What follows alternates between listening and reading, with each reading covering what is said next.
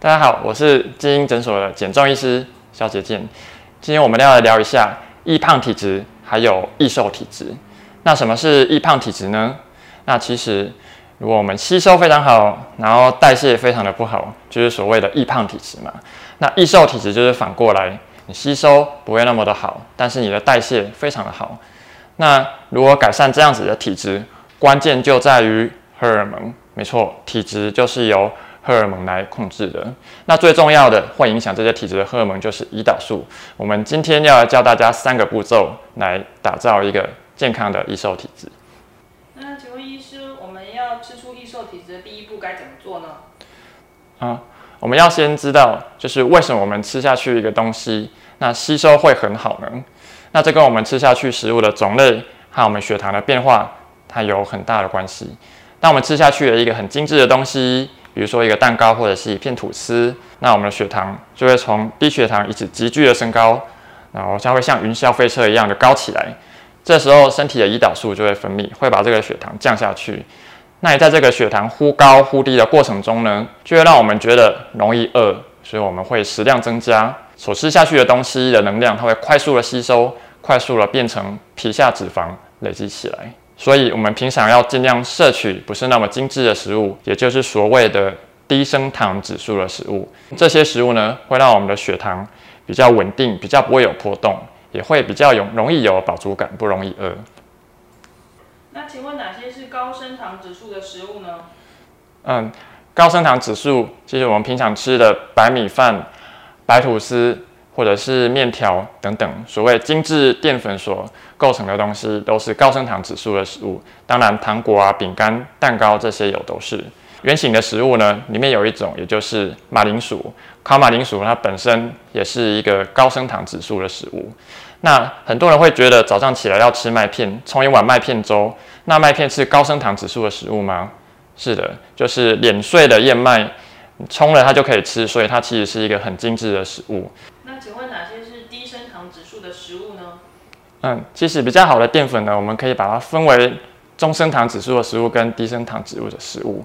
那中升糖指数的食物呢，就包括了全谷类，比如说糙米、地瓜等等，都是很好的食物，它比较不会造成血糖的波动。那低升糖指数的食物呢，主要是包括了绿豆、红豆、扁豆等等豆类的淀粉，还有以及纯绿豆所做成的。绿豆冬粉都是低升糖指数的食物。这些低升糖指数的食物呢，它的升糖指数只有糙米和地瓜的一半，能够让我们的血糖更稳定。注意，我们在买冬粉的时候，一定要购买由纯绿豆所做成的冬粉啊，因为外面的冬粉大部分都是含有马铃薯淀粉的成分，就跟吃的薯条一样，还是会造成血糖的波动。那医师，关于升糖指数有哪一些错误的迷思呢？在这边要特别提醒大家。所谓低升糖指数的食物啊，比较健康。但是如果过量的摄取的话，仍然会造成过多热量的摄取，还是会变胖的。那请问医师，水果怎么吃才不易胖呢？水果呢，我们主要依据升糖指数，还是可以把它区分为容易吸收的高升糖指数的水果，还有比较低升糖指数的水果。那在减重的过程，会比较大家建议摄取的水果，包括了低升糖指数的芭乐。啊，草莓、莓果、番茄，还有苹果等等，都是很好的食物。那我们大家可以想说，其实，在热带的水果里面，大部分呢就是比较高升糖、中升糖指数的水果，吃了会比较容易变胖、累积脂肪。这些包括了香蕉、啊西瓜，还有芒果、凤梨，也就是台湾平常夏天盛产的水果。那请问医师，那个饮料怎么喝比较不会胖呢？那就是台湾的国宝珍珠奶茶，其实它有非常容易的致胖的效果。那一杯可能就会高达五百卡，甚至六百卡。那这是因为里面的珍珠它是高热量，那加上奶精还有比较不好的脂肪。那最重要的是里面有果糖或者是蔗糖。那当然，其实蔗糖里面就包含了一半的果糖。平常我们在喝饮料的时候，你可以不要喝奶茶，你可以把它改成拿铁，就是用鲜奶去取代。饮料里面的奶精，这样对健康会来得好很多。那尽量点无糖的饮料。那如果你真的很想要吃珍珠的话呢，你可以是选用菊络做成的寒天金球。其实现在有很多连锁的饮料店，它都有提供这样子的一个取代的方案。那寒天的热量比珍珠来的少很多，也会让我们吃的比较有饱足感。那请问医师，打造易瘦体质的第二步骤该怎么做呢？嗯，当我们的血糖比较稳定之后呢，食欲也会开始感到下降。那这个时候，我们要开始减少碳水化合物，也就是淀粉的摄取的总量。那比如说一个人，啊，我们根据他的基础代谢率计算出来，他每天吃下一千四百卡左右，可能达可以达到体重比较稳定的下降。那淀粉呢，碳水化合物大概要占百分之十到百分之三十所摄取的热量的总量左右。那因为每个人的体质不一样，那我可能吃百分之三十可以瘦下来，那有些人可能要到十或者是十五左右才有办法瘦下来。那如果是一千四百卡呢？那淀粉的话，就是每天你就只能够吃一百四十卡到四百二十卡左右。那这是怎么样的概念呢？啊，一碗糙米饭或者是一个中型地瓜，差不多都是两百卡啊，所以每天摄取一份是可以的。那在这边。会比较建议大家摄取绿豆或是红豆或是绿豆冬粉所构成的淀粉。那因为绿豆它的升糖指数只有糙米和地瓜的一半，所以如果我们想要减重的话，绿豆一天可以很放心的吃到四百卡，也就是两碗左右。举例来说，我们早上可能就可以喝一杯无糖豆浆，加上两颗蛋，那你可以再吃一个苹果。那中午呢，就尽量多摄取优质的蛋白，比如说一块鸡胸肉，或是鲑鱼，跟一盘炒青菜。那你可以吃半个地瓜，或者是一碗绿豆。那当然晚上也可以比照办理。这样子呢，一天摄取到一千四百卡左右，慢慢的你的体重会呈现稳定的下降。那请问医师，减糖的外食怎么吃呢？嗯，在减重的时候，如果不方便自己在家里煮的人呢，但是在外面呢，我们一定要小心，不要吃。过度烹调的东西，最方便的方式就是去吃火锅啦。那一个比较轻的高汤，然后我们就是吃它的菜啊、肉啊，还有肉片啊、豆腐啊等等。那尽量不要去摄取加工的食品。那第二个，你也可以去面店吃啊，可以烫青菜、烫嘴边肉，或者是烫鱿鱼等等，其实效果也都还不错。那比较注意的是去自助餐。那我们在吃自助餐的时候，其实自助餐它也蛮多陷阱的。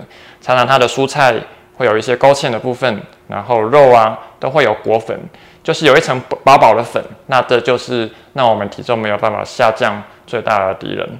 那汤呢，它可能也会帮你加一些味精跟糖。那其实那个一点点的糖就会破坏我们的易瘦体质。最简单的方式就是建议大家去吃便利商店。去便利商店，你可以点沙拉。鸡胸肉或是尾鱼罐头，你可以买温泉蛋或是茶叶蛋，那再加上一个无糖豆浆，甚至你可以买一块冷冻凉拌豆腐。你把这些东西都加在一起，其实根本就是一餐吃都吃不完，但是你却可以吃得很放心，因为这些东西都不会让你变胖，而且又让你可以很有饱足感。那请问医师，打造易瘦体质的第三个步骤是什么呢？那打造易瘦体质的第三个步骤。就是我们体重已经达标了之后，我们要去维持它。那其实维持也是一个很重要、很重要的观念。根据我们的基础代谢率计算出来，如果我们每天吃下一千八百卡左右，可以达到均衡的话，那优质的碳水化合物可以占我们每天总热量的百分之四十左右。那通常这样的碳水化合物并不会让我们变胖。我们早上也许可以吃无糖豆浆、两颗蛋，你可以吃一个全麦吐司。那中午的话呢，跟晚上你都可以各吃一碗的糙米或者是地瓜，加上优质的蛋白和富含纤维的蔬菜，那可以维持我们的体重，让它不会变胖。那注意呢，在维持的阶段，一定要把良好的运动习惯加进去，大概每周三次，每次半小时左右的运动，不管是有氧运动或是重量训练等等，最好可以一半一半。那这样子的话就。能够更有效的打造一个易瘦体质。医师，请给一些想瘦身成功的人建议吧。嗯，那第一个呢，我想要建议大家就是找到一个方式最能够适合你自己的，因为其实减重的方式它有很多种，其实也包括生酮饮食啊。但是我们要一定要找到一个能够坚持下去，而不是太困难或是让你半途而废的。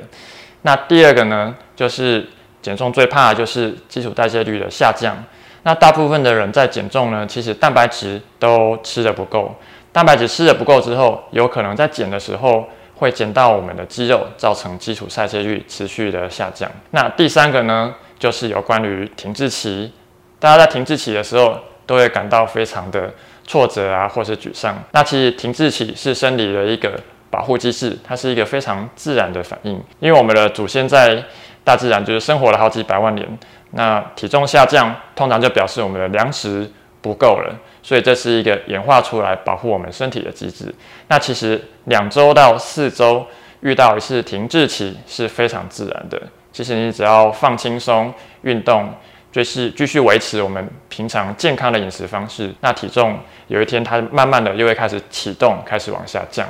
祝大家有一个愉快的。减重经验，祝大家这是人生最后一次减重。